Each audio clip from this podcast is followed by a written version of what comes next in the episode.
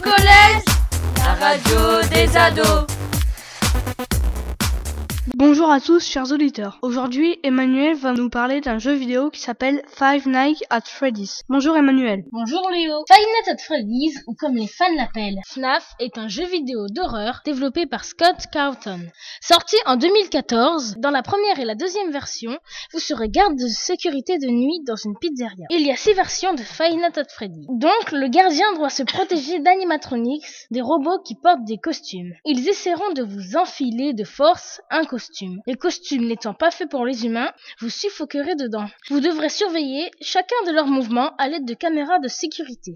Dans la première version, il y a cinq animatronics. Foxy le renard, Chica le poulet, Bonnie le lapin, Freddy l'ours, la mascotte du restaurant, puis pour finir, Golden Freddy, le costume de rechange pour Freddy. Le jour, ces animatronics feront un spectacle pour les enfants. Mais la nuit, quand ils arrivent, il faudra fermer les portes. Attention, votre batterie est limitée. Si vous n'avez plus de batterie, vous ne pourrez plus fermer les portes, ni utiliser les caméras. Vous êtes équipé d'un système de lumière pour éclairer derrière les portes, et savoir ce qu'il vous y attend. Merci Emmanuel et maintenant nous allons donner la parole à Julien qui souhaite nous présenter le métier de chauffeur routier. Bonjour Julien. Bonjour Léo. En effet, je vais vous présenter le métier de chauffeur routier, mais aussi vous présenter les études qu'il faut avoir, les permis ainsi que les principales règles à respecter.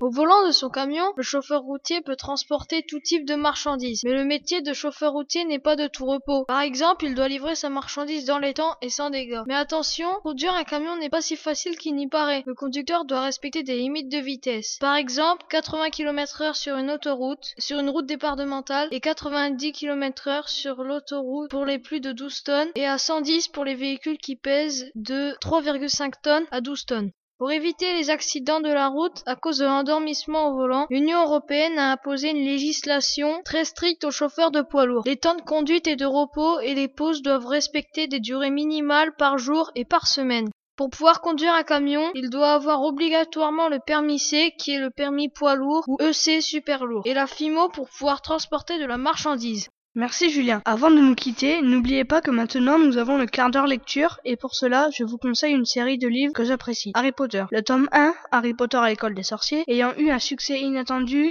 il y en a eu un deuxième, un troisième, etc. Jusqu'au tome 7 qui est Harry Potter et les reliques de la mort. Bien sûr, il y a eu la sortie d'un film pour chaque livre, mais les livres sont beaucoup plus riches en détails que les films. Je vous invite donc à les lire. Si vous voulez faire un reportage, n'hésitez pas à venir au CDI tous les vendredis de 13h à 14h. À très vite pour une prochaine émission.